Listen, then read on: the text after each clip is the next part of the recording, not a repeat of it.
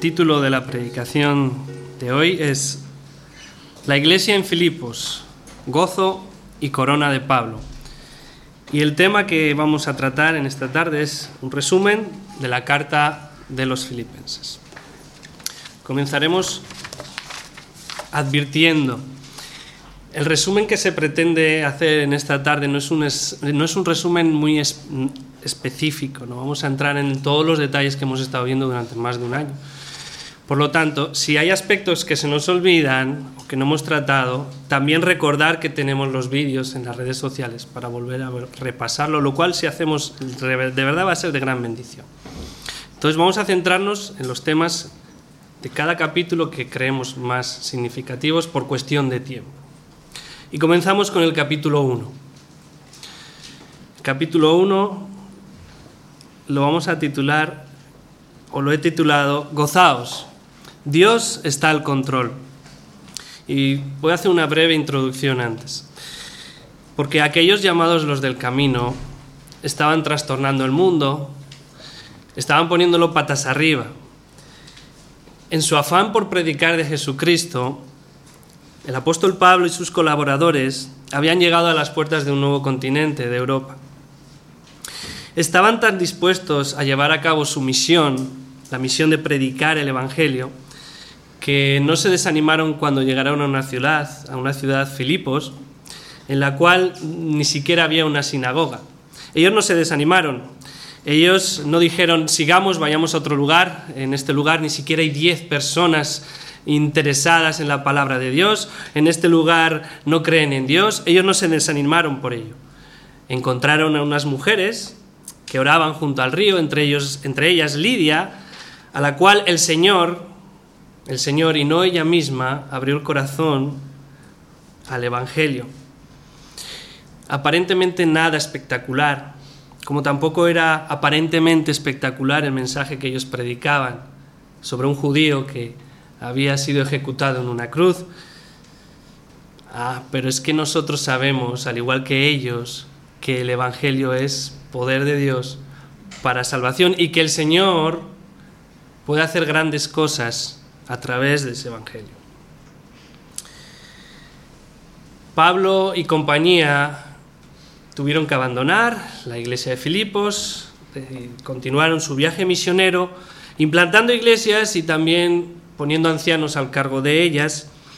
La iglesia pasado, pasó un tiempo y la iglesia creció en número, también creció en madurez espiritual, pero por, por causa del Evangelio, el apóstol, Pablo, el apóstol Pablo fue encarcelado. Sabiendo del arresto del apóstol Pablo, los filipenses decidieron enviarle a través, eh, decidieron enviarle a Pablo una ayuda económica, demostrando así que ellos eran generosos y también que habían adquirido cierta madurez espiritual Además, esa ofrenda fue enviada a través de Epafrodito, el cual ayudaría en sus prisiones y, como ya he dicho, enviaría esa ofrenda a Pablo. Aquella ofrenda encerraba una preocupación y un deseo por saber de los filipenses. Pablo, ¿cómo estás? A lo, que el apóstol Pablo, inspirado por el Espíritu Santo, les contestó a través de este tesoro que hoy tenemos en nuestras manos. ¿Queréis saber cómo estoy? Hermanos, estoy gozoso. Filipenses, la carta del gozo.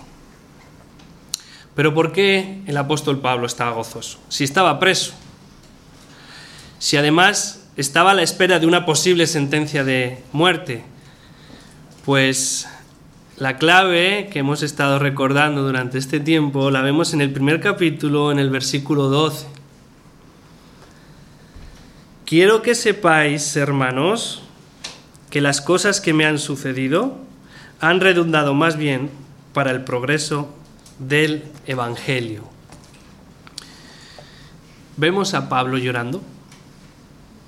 ¿Acaso le, podemos, le vemos quejándose por su incómoda situación? Pablo se está planteando cómo el Señor ahora va a seguir extendiendo el Evangelio cuando Él está preso. Él no tiene dudas, no. Lo que le vemos es gozándose en sus prisiones, porque sabe El apóstol Pablo sabe que todo, absolutamente todo, está sirviendo para que Dios siga haciendo su propósito. Él lo sabe y ahora quiere que los filipenses también lo sepan y así ellos también, así ellos también, en vez de preocuparse por Pablo, estén como Pablo, gozosos. Y Pablo es enfático porque hasta durante toda la carta, donde los cuatro capítulos, él usa hasta 16 veces la palabra gozo o alguna derivada de gozo. Es como si le estuvieran preguntando, ¿cómo como si estuvieran preguntándose los filipenses, ¿cómo estará Pablo? Bueno, hasta 16 veces nos lo dice. Yo gozoso. ¿Y vosotros? Vosotros pues también deberíais estarlo. Y por varias razones. La primera, los soldados romanos, gentiles idólatras, estaban escuchando el Evangelio y estaban viendo cómo ese Evangelio obraba a través de Pablo. Y no lo estaban viendo en una iglesia, porque aunque había una iglesia en Roma, había hermanos en Roma, seguramente aquellos soldados no hubiesen ido por su propia cuenta a un culto fue Dios mismo el que les llevó, el que les envió el mensajero a ellos. Y podemos aprender de esto que, hermanos, tenemos la mejor noticia, conocemos y tenemos la mejor noticia que una persona pueda escuchar. Y como reflexión, ¿eres tú mensajero para aquellos que tal vez por su cuenta nunca irían a una iglesia?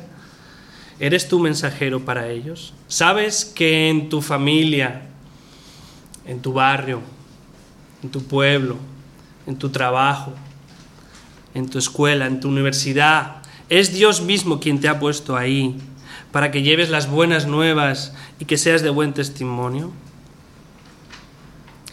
¿Sabes que además cuando compartes el Evangelio no solo se puede beneficiar a aquel que escucha. Cuando compartes el Evangelio, tu propia fe se vuelve más sólida, se vuelve más fuerte. Así que, mira, no veáis, no veamos el Evangelio o el evangelismo como una pesada carga, sino como un grandísimo privilegio. Porque a quién no le gusta dar una buena noticia, cuando escuchamos una buena noticia, lo primero que queremos hacer ¿qué es? Pues correr y decírsela a alguien.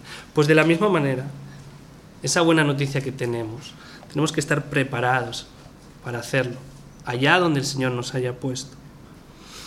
Y esa es la clave del gozo. Saber que lo que me está pasando, sea bueno o aparentemente malo, lo que me esté pasando, Dios está al control. Estás donde Dios quiere que estés. Y como hemos aprendido también muchas veces, repetido por el pastor, cuando estemos en una situación difícil, no la pregunta no es ¿por qué me está sucediendo esto?, sino ¿para qué me está sucediendo esto? Aquellas prisiones de Pablo también produjeron otras bendiciones que podemos ver además.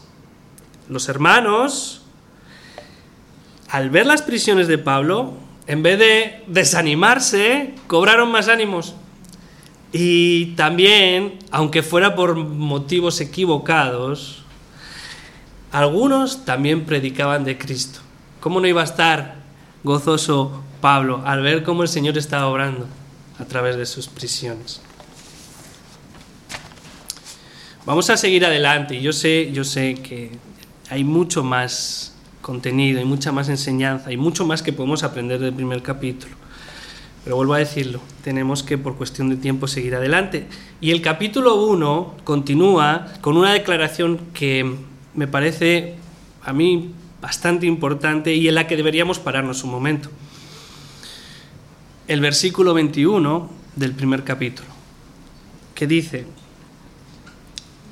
porque para mí el vivir es Cristo y el morir es ganancia. Porque para mí el vivir es Cristo y el morir es ganancia. Y deberíamos preguntarnos, ¿qué, ¿quién puede decir que la muerte es algo que es una ganancia? ¿Qué tipo de persona? Pues alguien que considera por un lado, que lo que este sistema, este mundo corrompido ofrece es basura comparado con Cristo. Alguien que entiende el premio, el tesoro, la bienaventuranza que es estar en la compañía de Cristo, en la comunión perfecta con Cristo. El morir es ganancia, lo dice alguien que no teme, sino que para él no es un problema la muerte. De hecho, es el fin de los problemas. Abandonar este mundo corrompido por el pecado y estar frente al Señor disfrutando de aquello para lo que fue creado, no debe ser algo triste, sino algo que es una ganancia. Felicidad plena. Y que quede claro que el apóstol Pablo no está buscando la muerte. Solo está diciéndonos que va a estar mejor ahí. Pero para decir que morir es ganancia, tenemos que tener claro la idea de qué es la vida, esa vida que el Señor nos ha dado. ¿Quién soy yo? Y tenemos que tener clara la idea de quién es Dios también. Y ahora yo quisiera confesar que algunos hermanos ya lo saben, eh, alguna vez, y más de una vez yo al Señor le he pedido y he orado, que, mi fe no desmaye hasta el final y en, en el día o en el momento en el que pueda partir ya de este mundo, yo puedo hacerlo con uno de mis manos levantadas con señal de victoria, con mi corazón en paz y con mi rostro dibujando una sonrisa, que pueda hacerlo así en esos momentos en los que pueden ser difíciles, estar seguro hasta el final y que si puede ser, los que estén alrededor mío puedan decir con seguridad que estaré con el Señor ese día. Y estoy seguro de que todo cristiano lo desea, desea llegar a ese último momento de su vida, no con temor, sino con deseos de llegar por fin a la meta. Y si yo te pregunto, ¿lo deseas? Bueno, pues para eso, antes de decir que el morir es ganancia, debemos decir primero, que el vivir debe de ser y es Cristo. Además, antes de ese día hay mucho trabajo que hacer. Tenemos trabajo, mucho trabajo que hacer en nuestra casa, matrimonios, hijos, en el trabajo, con los perdidos, en la iglesia también. Así que consideremos esa frase que el apóstol Pablo y el Señor nos ha dejado ahí. Y, y continuamos ahora al capítulo 2. Capítulo 2 he titulado La humillación y exaltación de Cristo y vamos a ver por qué el testimonio de la iglesia de Filipos era alabable. Y así lo hizo Pablo. Pablo los alabó, los alabó porque eh, su comunión, su amor, su generosidad demostraba que eran más maduros como otras iglesias, que mucho más maduros que otras iglesias, por ejemplo, que la, de Corinto. Pero aún así, dentro de la iglesia surgieron divisiones. Divisiones y el apóstol, así como aplaudió sus virtudes, también corrigió actitudes que podían ser dañinas dentro de la iglesia.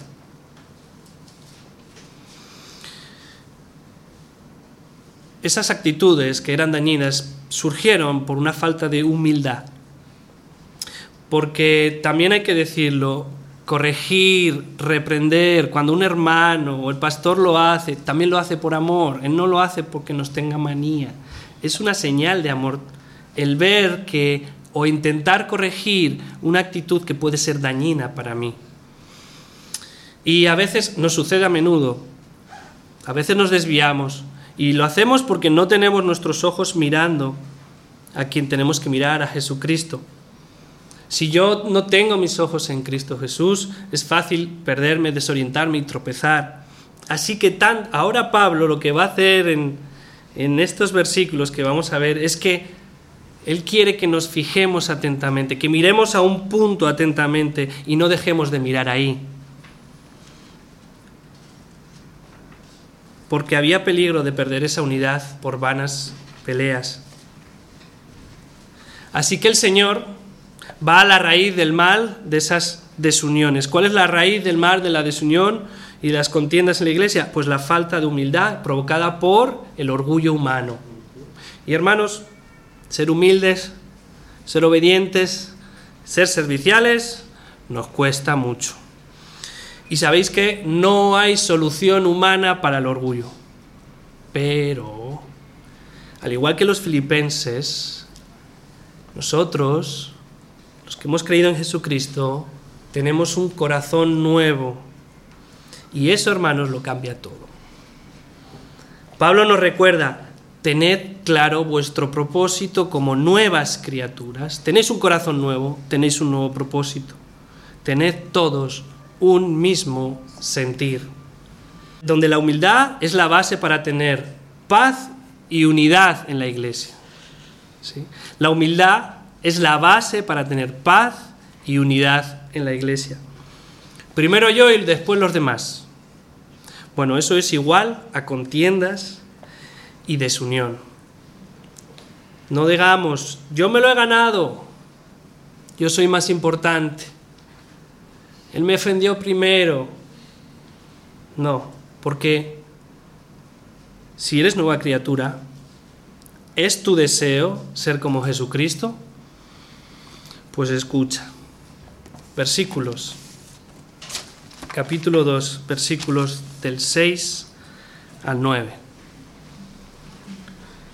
El cual, siendo en forma de Dios, no estimó el ser igual a Dios como cosa a que aferrarse, sino que se despojó a sí mismo, tomando forma de siervo, hecho semejante a los hombres. Y estando en la condición de hombre, se humilló a sí mismo, haciéndose obediente hasta la muerte y muerte de cruz. Por lo cual, Dios también le exaltó hasta lo sumo y le dio un nombre que es sobre todo nombre Deberíamos maravillarnos cada vez que escuchamos estos versículos. Pero es que Pablo en el versículo anterior nos está diciendo, haya pues en vosotros este mismo sentir que hubo en Cristo Jesús. Haya pues ese sentir, no el de orgullo, no el de la vanidad, no el del egoísmo, ese no. Este sentir, el de la humildad, y recordar lo que el apóstol Pablo está intentando mostrarnos a través de la humillación de Jesucristo y después exaltación es buscar la unidad en la iglesia. No buscar mis propios deseos egoístas. No sentirme imprescindible, ver al hermano como superior a mí. Qué difícil, qué difícil. Por eso, observa, comprende, atesora la obra y persona de Jesús a través de estos pasajes. Es como si Pablo nos estuviese diciendo, mirad la humillación y exaltación de Jesucristo. Hijo de Dios, hijo de hombre, dos naturalezas en una incomparable persona. Completamente Dios, completamente hombre, pero sin pecado. Seguimos observando esos pasajes y vemos y debemos sorprendernos y debemos maravillarnos de que el Dios infinito, aquel que creó el universo y su extensión, él es el universo está en la palma de su mano. Y el Dios infinito se hizo hombre. Es más, se hizo un bebé y se metió dentro del vientre materno. El Dios todopoderoso, todopoderoso, en la cruz del Calvario pidió agua porque tenía sed. El Dios Santísimo, aquel cuyos ojos son tan limpios que no pueden ver el pecado, decidió venir al mundo a habitar con pecadores. El Dios perfectamente justo, perfectamente justo, fue juzgado injustamente por hombres corruptos. El Dios de la gracia, el Dios de la misericordia, el Dios que hace salir el sol sobre buenos y sobre malos, fue despreciado, fue insultado, fue odiado. Y si seguimos observando, podemos ver, no estimó el ser igual a Dios. Y yo sé que hay hermanos aquí que se maravillan con este versículo, con estas palabras. No estimo ser igual a Dios, ¿por qué? Porque me encanta, me encanta porque Cristo no es como yo. En Él no hay orgullo.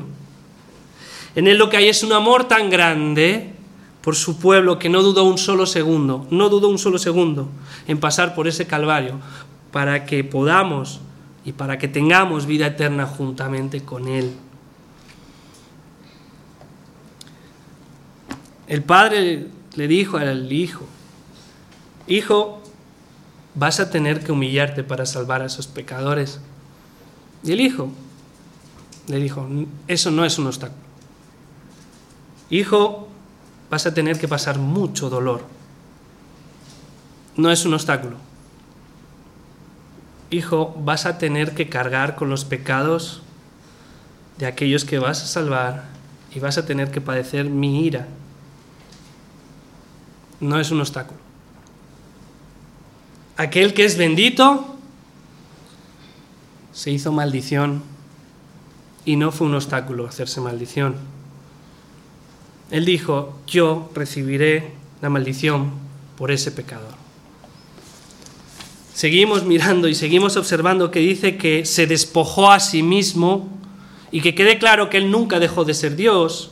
Lo que hizo fue desprenderse de sus privilegios, temporalmente, de su posición junto al Padre. Por eso le podemos ver hambriento, con dolor, con sueño, con sed. Dice además, se hizo hombre, obediencia perfecta al Padre para salvar a sus escogidos. Seguimos observando y dice, se hizo hombre, porque era necesario, era necesario que se humillara así también, haciéndose hombre. Necesitábamos un representante humano para que, al contrario que nuestro representante Adán, el rebelde, el no contentado Adán, que falló, él no fallara y llevara una vida de obediencia perfecta a Dios Padre. Entonces en la cruz del Calvario, Él completó una vida sin pecado. ¿Y sabéis qué? Nos la regaló. ¿Y sabéis qué también nosotros le dimos a cambio? Cada uno de nuestros pecados, pasados, presentes y futuros, fue lo que nosotros le dimos a Él. Qué glorioso intercambio. Y qué salvación tan gloriosa. Y mira lo que su humillación consiguió.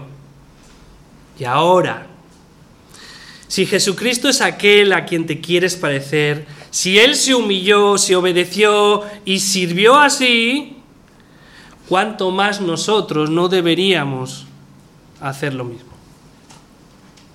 A propósito, Jesucristo no quedó suspendido en una cruz, ni muerto en una tumba. Ahí dice que Él fue exaltado hasta lo más alto. Él tiene suprema autoridad. Y también recibió un nombre que es sobre todo nombre. Y sabéis que toda rodilla se doblará ante Él. Les guste o no les guste, se doblará ante Él. Y toda lengua confesará, la lengua de todos aquellos que escuchamos todos los días blasfemando su nombre. Esa lengua también confesará que Él es el Señor. Yahvé, Señor, para gloria de Dios.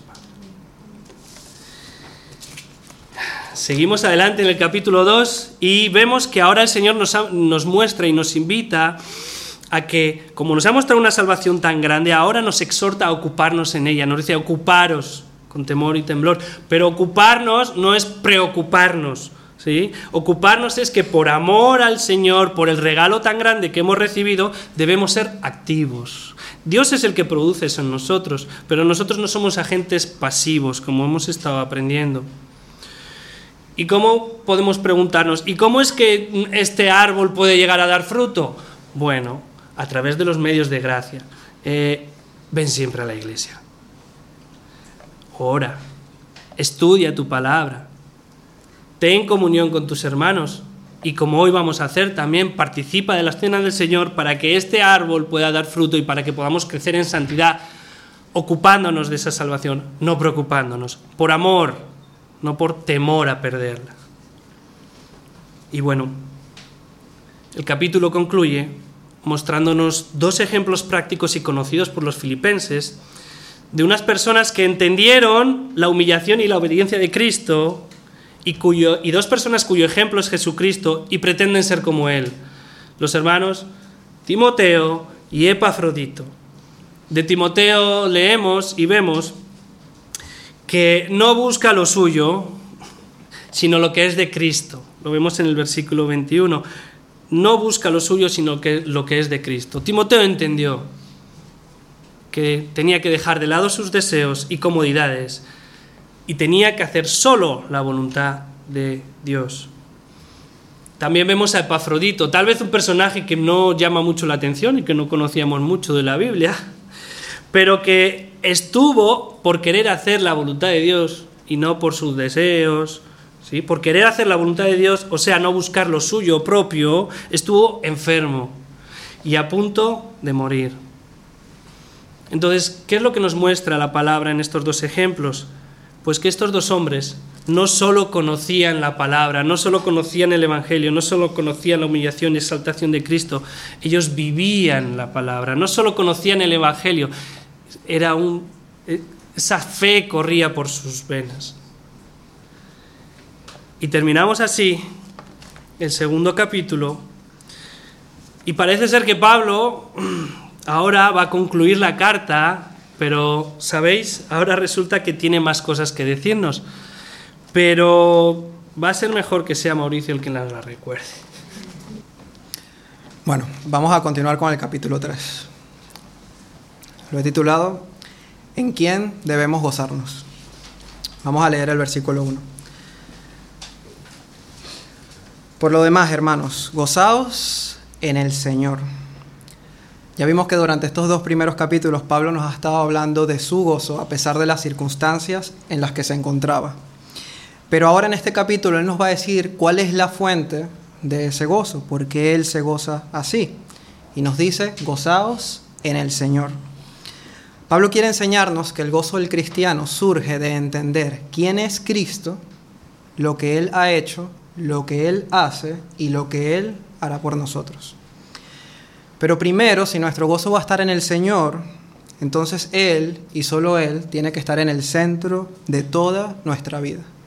Y por lo tanto, no nosotros.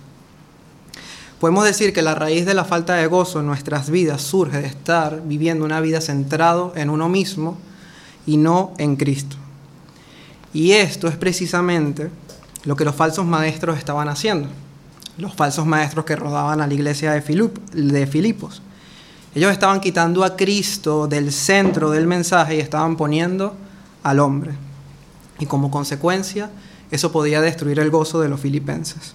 Por eso Pablo nos va a advertir de una manera contundente de dos falsas enseñanzas que distorsionan el cristianismo. Lo hacían en esa época y ahorita también lo hace. Al principio del capítulo 3 nos advierte de los legalistas, aquellos que creen que pueden ganarse la salvación por sus buenas obras. ¿Y cómo les llama Pablo? no buenos obreros, les llama malos obreros. Y al final del capítulo nos va a advertir de otro peligro, de los libertinos, los que decían que como Cristo ya les salvó, pues ellos son libres para seguir pecando como ellos querían. Y a esto les dice que son enemigos de la cruz de Cristo. Pero Pablo nos dice que no, que nosotros no somos ni legalistas ni libertinos, y en medio de estas dos advertencias que nos hace, lo que va a hacer es darnos una clase magistral de lo que significa la vida cristiana, de lo que hay en el corazón de un cristiano que está rendido al Señor y cómo su gozo está en Cristo y solo en Cristo. Primero nos va a mostrar que un cristiano se goza de lo que Cristo hizo. Vamos a verlo, primera parte. ¿Qué hizo Cristo? Nos libró de la culpa del pecado. Versículo 9. Y ser hallado en Él no teniendo mi propia justicia que es por la ley, sino la que es por la fe de Cristo, la justicia que es de Dios por la fe. Yo sé que el versículo favorito de nuestro pastor es Filipenses 1.2, pero debo confesar que este es el mío. Y ser hallado en Él. No puedo pensar en un anhelo que sea más santo, más piadoso y que le dé más la gloria a Dios que una persona diga que su mayor deseo es ser hallada en Cristo. Y la pregunta que nos tenemos que hacer es, ¿por qué Pablo quería ser hallado en Cristo? ¿Y qué significa esto de ser hallados en Él? Esta frase de ser hallado nos da la idea de que alguien nos busca y nos encuentra, ¿verdad? A mí me recuerda la pregunta que le hizo Dios a Adán luego de que pecó en el jardín del Edén. ¿Qué le preguntó? ¿Dónde estás tú? Y esa es la misma pregunta que Dios nos podría estar haciendo a cada uno de nosotros el día de hoy. ¿Dónde estás? Es la pregunta más importante de todo, de todas. Pues Pablo nos dice esto, que si a él le hubiesen hecho esa pregunta antes de conocer a Cristo, él diría algo como esto. Pues Dios, aquí estoy. Mira todo lo que he hecho. Versículos del 5 al 6. Fui circuncidado al octavo día, soy del linaje de Israel, vengo de la tribu de Benjamín, soy hebreo de hebreos. En cuanto a la ley, fariseo. En cuanto a celo, perseguidor de la iglesia. En cuanto a la justicia que es en la ley, soy irreprensible. O sea, nadie me puede acusar de nada. Así que aquí estoy, respaldado y escondido en mis justicias. Para entenderlo mejor, es como si alguien hoy le dijera a Dios que se merece el cielo porque fue bautizado, porque es evangélico, porque pertenece a una familia cristiana, porque va a la iglesia todos los domingos y que además es bautista y que no soporta la falsa doctrina y que da sus ofrendas, que es buen esposo, buen padre, buen trabajador, que nadie le puede acusar de nada. ¿Ustedes qué creen que Dios le hubiese dicho a Pablo o a cualquiera que se hubiese presentado así delante de él? Pues hubiese escuchado estas terribles palabras. Pablo, durante toda tu vida tú te has dispuesto a seguir mis mandamientos, pero lo has hecho para engrandecer tu nombre y no el mío. Tú no conociste nada de mi justicia ni de mi santidad, pensando que todas esas cosas te hacían merecedor de la vida eterna. Pablo, con tu actitud orgullosa, muchas de esas cosas que eran buenas las has manchado con tu pecado, de tal manera que no son sino trapos sucios delante de mí. Y por último, Pablo, has despreciado lo más valioso que yo he hecho por ti. Has despreciado la muerte de mi hijo en una cruz para el perdón de todos tus pecados. Así que Pablo, yo nunca, nunca te conocí. Apártate de mí, hacedor de maldad. Pero por la gracia de Dios, Pablo ya no quería presentarse así, ni nosotros tampoco, ¿verdad? Él tuvo un encuentro con el Cristo resucitado que cambió completamente la forma en que él se veía a sí mismo y la forma en que él veía a Dios. ¿Por qué Pablo se veía como un buen hombre? ¿Por qué tú y yo nos veíamos como buenas personas? Porque nos comparábamos con otros hombres. Pero a compararse con Cristo mismo, al ver su pureza, su santidad, su justicia, su hermosura, su perfección, en el camino a Damasco, su orgullo quedó derrumbado. Y por primera vez Pablo vio su pobreza espiritual y lloró por ella. Y por eso él reconoce que él ya no quiere tener su propia justicia, que es por la ley. Él se dio cuenta que eso que él pensaba que le daba la entrada al cielo, o sea, que era una ganancia, de hecho, eso era lo que le alejaba de allí. Es decir, que se le convertía en una gran pérdida. Por eso nos dice eso en el versículo 7, que cuantas cosas eran para él ganancia, ahora las estima como pérdida por amor de Cristo. Por amor, nos dice Pablo. Y ese amor por Cristo es lo que hacía que ahora Pablo, si le hicieran esa pregunta, respondiera de una manera totalmente diferente. Así que Pablo, ¿dónde estás tú? Dios mío, aquí estoy, Señor. Yo sé que soy un hombre de labios inmundos y el pecado mora dentro de mí. Reconozco haberte ofendido en múltiples oportunidades y me duele que haya sido así. Reconozco que lo único que merezco es un infierno eterno separado de tu bondad. Padre mío, pero hoy yo no me presento ante ti con mis propias justicias. Hoy me presento ante ti gracias a lo que tu Hijo Jesucristo ha hecho por mí. Tu espíritu me reveló en su palabra que Él vino al mundo a vivir la vida perfecta que yo no viví y que Él tuvo que morir la muerte horrenda que yo merecía morir. Mi única esperanza para que estar delante de ti es que Él sea mi escondite. Solo confío en su obra perfecta. Por la fe he abrazado su justicia y por eso solo me glorío y me siento orgulloso solo y solamente de Él. Aquí estoy, Señor. Estoy en Cristo y deseo ser hallado solo en Él. Y Dios le diría, bien has dicho, entra en el gozo de tu Señor. Así que te pregunto, ¿en qué sitio estás tú? ¿Dónde estás? Porque solo hay dos lugares. O te estás escondiendo de Cristo o te estás escondiendo en Él. Y si estamos en Cristo, no te trae gozo que toda la culpa de nuestro pecado ya haya sido quitada. ¿Existe alguna circunstancia en nuestra vida en donde no nos podamos gozar de esa realidad? Solo, haya, solo alguien que haya entendido esto podrá sacar esta verdad en sus momentos más oscuros y gozarse diciendo, el que no escatimó ni a su propio Hijo, sino que lo entregó por mí, ¿cómo no me dará junto a Él también todas las cosas? ¿Quién me separará del amor de Cristo? Pero Pablo no termina aquí. Porque una vez que hemos sido salvados, la vida continúa y comienza el maratón de la vida cristiana, la difícil y dura carrera de la fe. Vamos a verlo en la segunda parte. Nos gozamos de lo que Él hace. ¿Y qué hace? Pues día a día nos libra del poder del pecado. Versículo 12. No que lo haya alcanzado ya ni que ya sea perfecto, sino que prosigo, por ver si logro hacer aquello para lo cual fui también nacido por Cristo Jesús.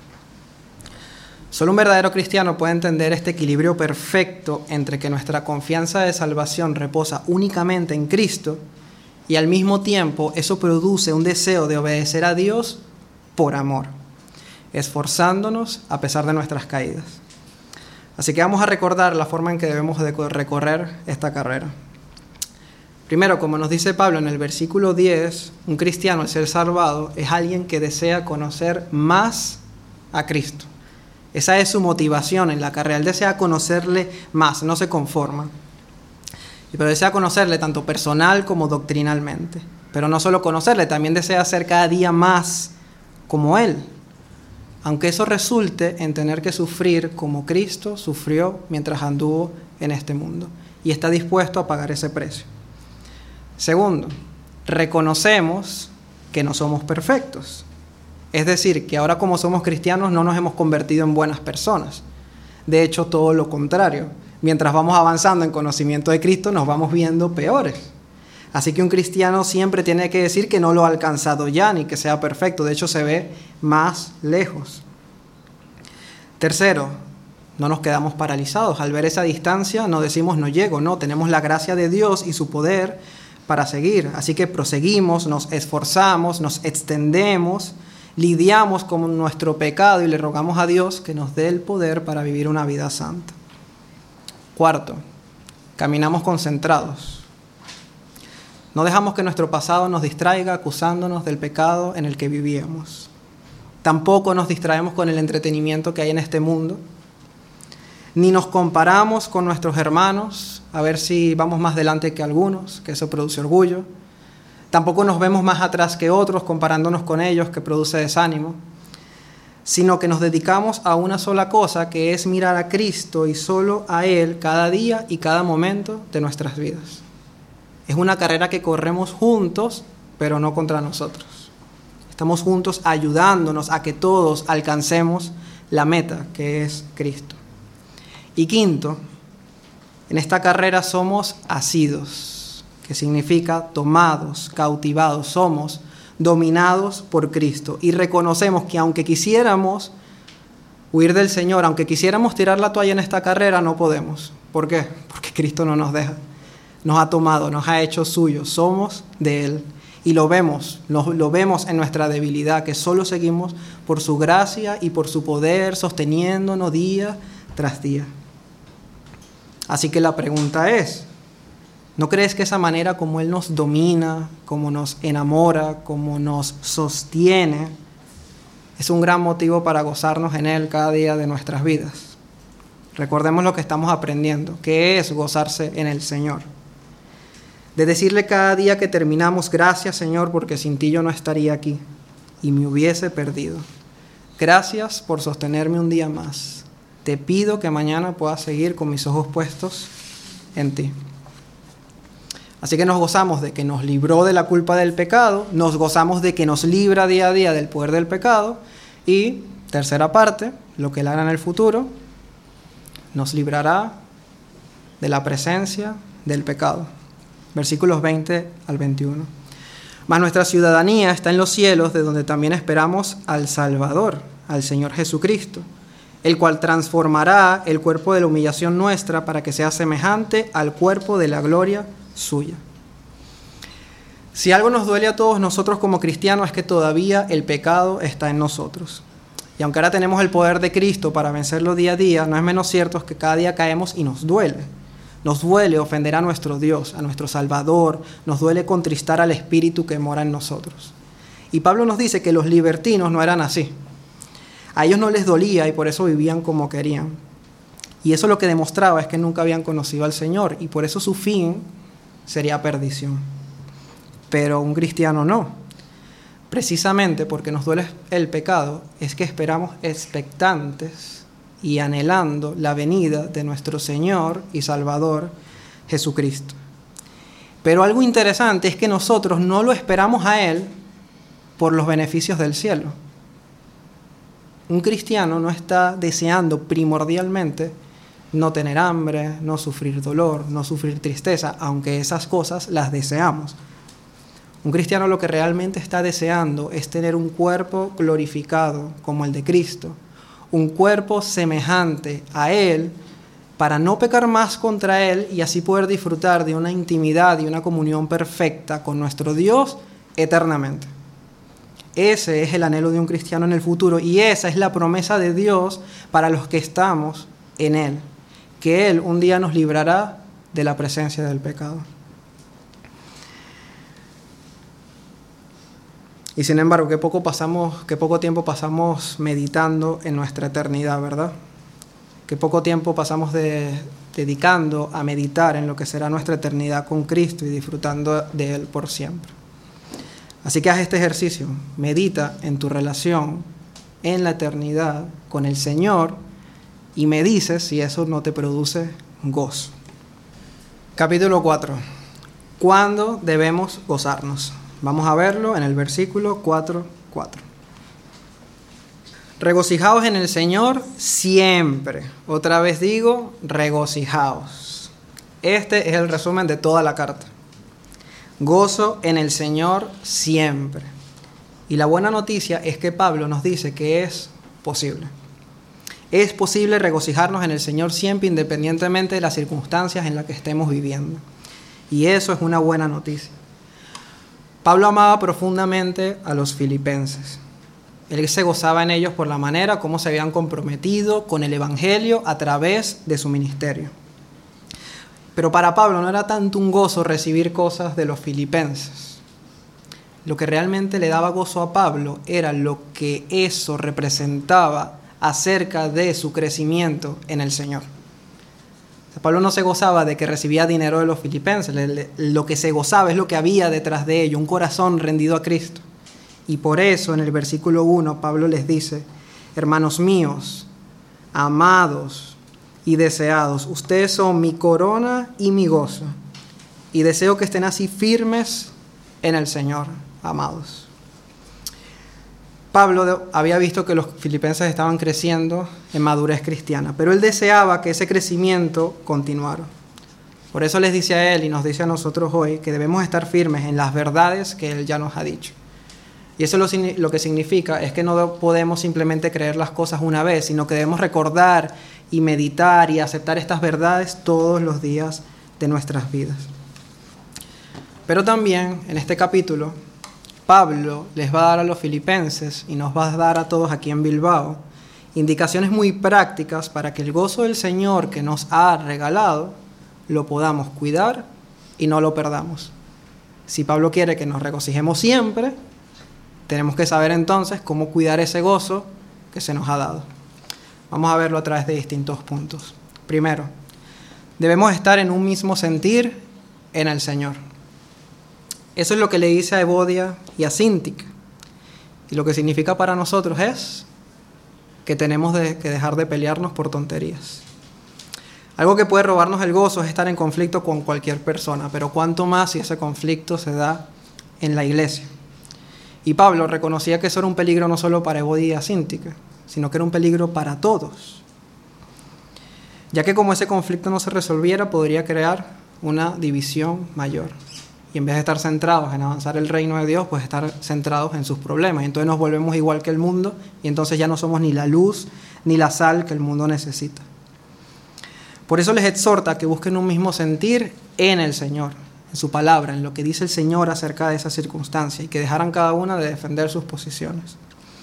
También roga a la iglesia que medie ese conflicto y le pide particularmente a hombres que tienen el tacto para poder lidiar esa situación y poder ayudar a estas dos a ponerse de acuerdo. Segundo punto, debemos ser gentiles con todos. Versículo 5, vuestra gentileza sea conocida de todos los hombres, el Señor está cerca. ¿Alguien recuerda lo que significaba esta palabra gentil? En la práctica es una persona que tiene dominio propio, que no es pronta para la ira, que no hace valer sus derechos hasta el último momento para poder tener la razón. Es una persona que es paciente con los demás, no se ofende fácilmente y además cuando le ofenden busca excusar el comportamiento del otro para evitar el conflicto. Y esto es un muy buen consejo para resolver los problemas en la iglesia. Era un muy buen consejo para Evodia y para Sintique. Y quiero que prestemos atención.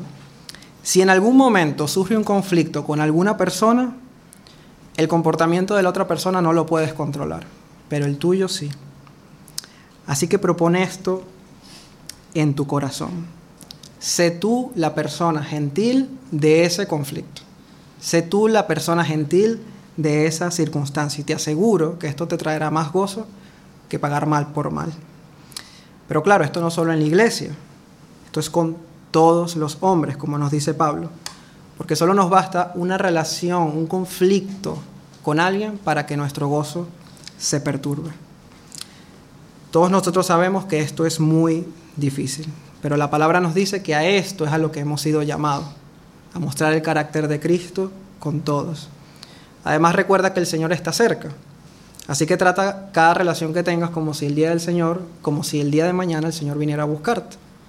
Y así no pierdas tiempo en ningún conflicto. Tercer punto. Debemos orar.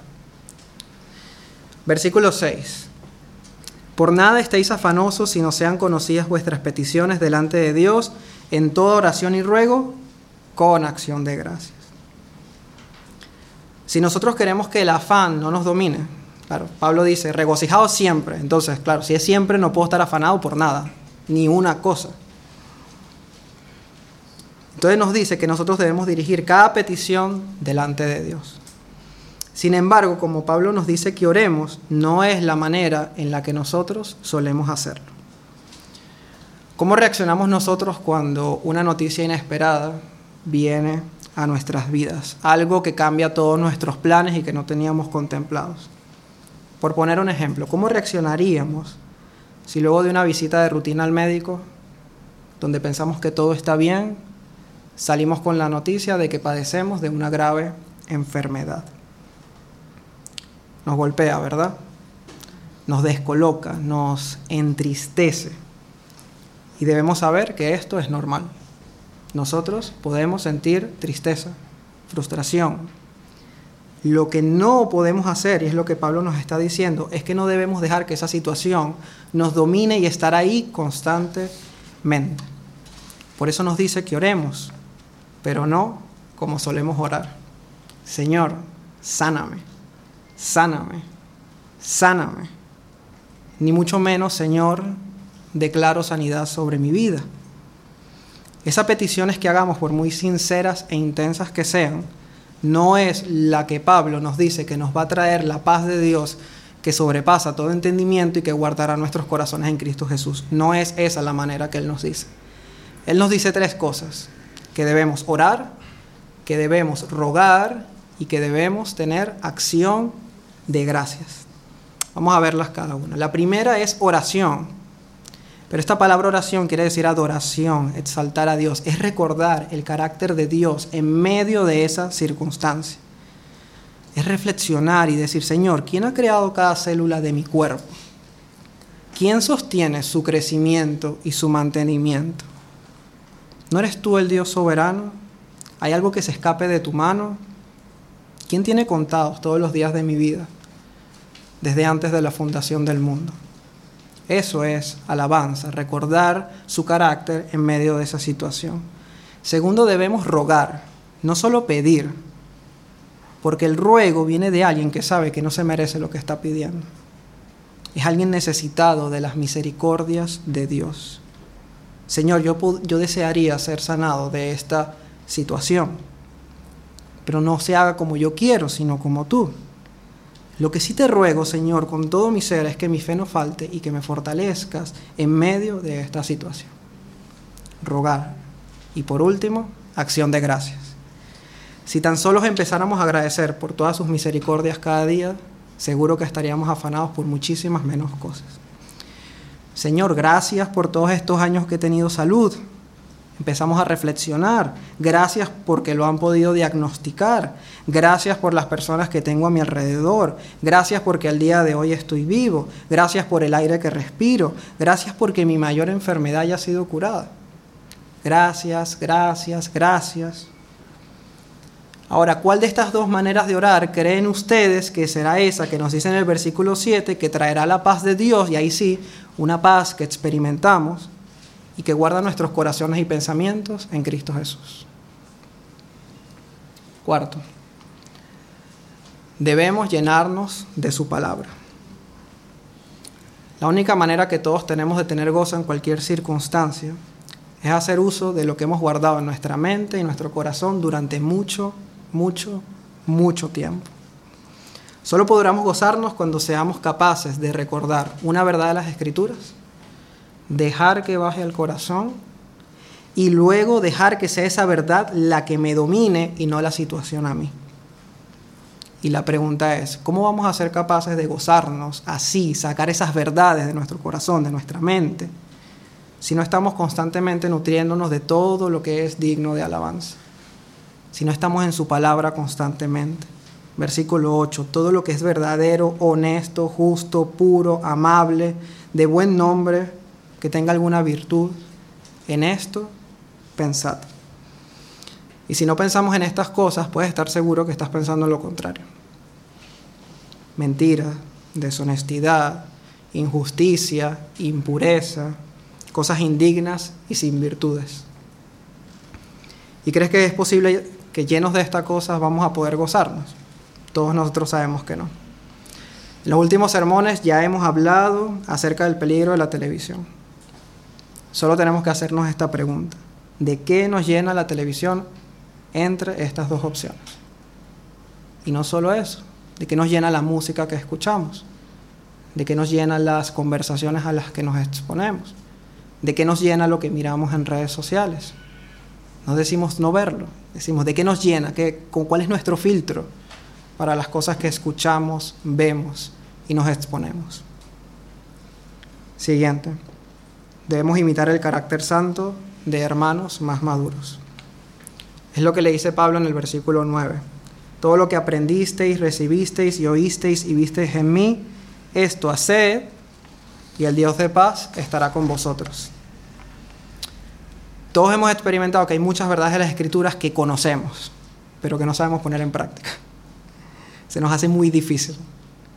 Pero al ver hermanos más maduros que las ponen en práctica en medio de la congregación, nos ayuda a entender cómo nosotros tenemos que poner en práctica esa verdad que conocemos. Así que para nuestro gozo deberíamos estar atentos más a las virtudes de nuestros hermanos que a sus defectos. Siguiente. Debemos aprender a gozarnos en toda situación. Versículos 2 y 3. Pablo nos dice que él sabe vivir humildemente y teniendo abundancia. Que él está enseñado por todas las situaciones. Que él se puede gozar así esté saciado o así tenga hambre. Así tenga abundancia o así tenga necesidad. ¿Por qué? Porque todo lo puedo en Cristo que me fortalece. Pablo nos dice que él aprendió a gozarse y esto es muy esperanzador para nosotros, porque significa que si él lo aprendió y lo tuvo que aprender, o sea, que él no nació gozoso, ni se convirtió y ya era gozoso, entonces nosotros también podemos aprenderlo. También nos dice que debemos hacerlo en abundancia y en necesidad. Y alguien podría decir, bueno, pero en abundancia es fácil gozarse. No, en abundancia es fácil alegrarse. Pero nosotros sabemos que el gozo no es solamente un sentimiento. Porque así como en la escasez perdemos el gozo a causa del afán, en la abundancia corremos el peligro de confundir la fuente de nuestro gozo. Es muy fácil pensar que estamos gozosos, pero lo que realmente estamos es contentos de lo que tenemos, no del Señor. Y claro, cuando lo perdemos, entonces perdemos nuestro gozo. Pero gozarse en la abundancia es decir, sí, Dios mío, gracias por esta gracia que me das de poder disfrutar de esto. Un trabajo, un hijo, una familia, lo que queramos poner. Pero decir, no me lo merezco. Además es tuyo, me lo puedes quitar cuando quieras. Bendigo tu nombre y ayúdame a usarlo para tu gloria. Así podremos gozarnos también.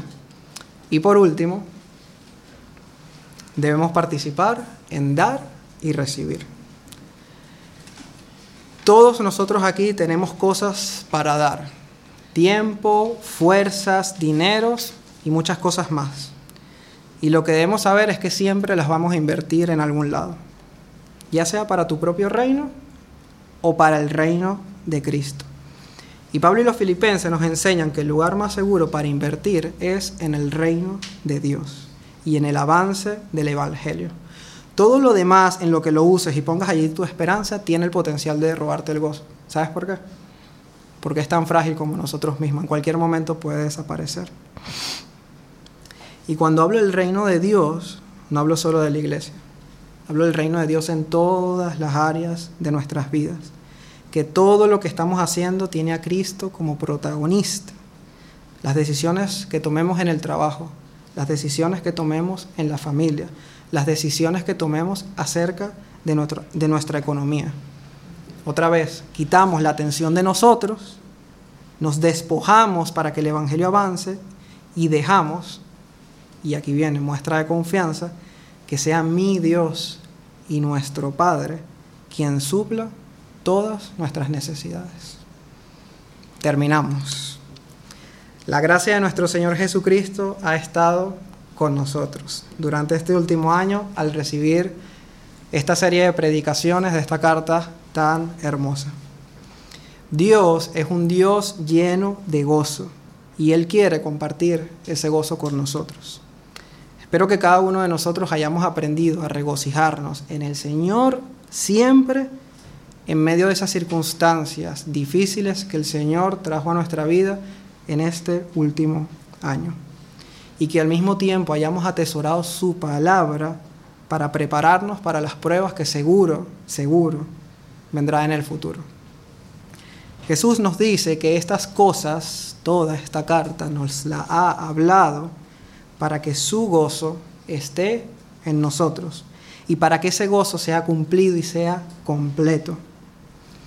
Recuerda que estar en Cristo es la, la clave para poder hacer frente a todas las dificultades de la vida.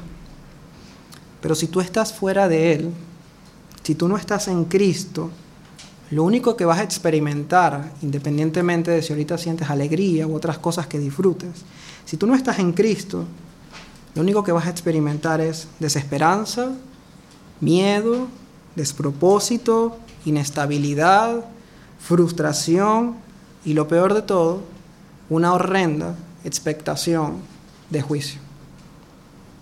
Pero si tú estás en Él, si tú te has arrepentido de tus pecados, si tú has abrazado por la fe a Cristo como tu Salvador y como el Señor de tu vida, entonces eso significa que también todo lo que le pertenece a Él también es tuyo. Recuerda que si estás en Cristo tienes su amor, su paz, su justicia, su consuelo, su amistad, su cuidado, su misericordia, su gracia. Tienes su corrección, su poder, su vida, su espíritu, su herencia. Tienes su reino y lo tienes a Él mismo. Así que hasta que el Señor nos llame a su presencia, podemos y debemos regocijarnos en el Señor siempre, pues todo lo podemos en Cristo que nos fortalece. Al Dios y Padre nuestro, sea gloria por los siglos de los siglos. Amén.